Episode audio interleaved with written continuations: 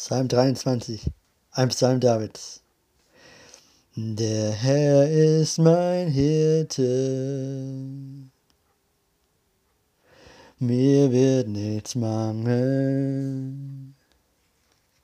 Er weitet mich auf grünen Auen und führt mich zu stillen Wassern erquickt meine Seele.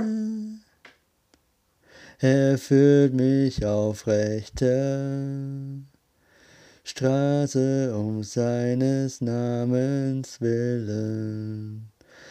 Und wenn ich auch wanderte durchs Tal der Todesschatten,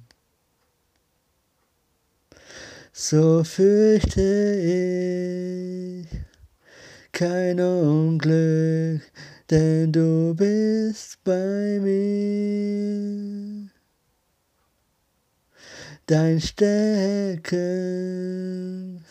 und dein Stab, die trösten mich. Du bereitest vor mir einen Tisch angesichts meiner Feinde. Du hast mein Haut mit Öl gesalbt, mein Becher fließt über. Nur Güte und Gnade werden mir folgen mein Leben lang. Und ich werde bleiben im Haus des Herrn immer da.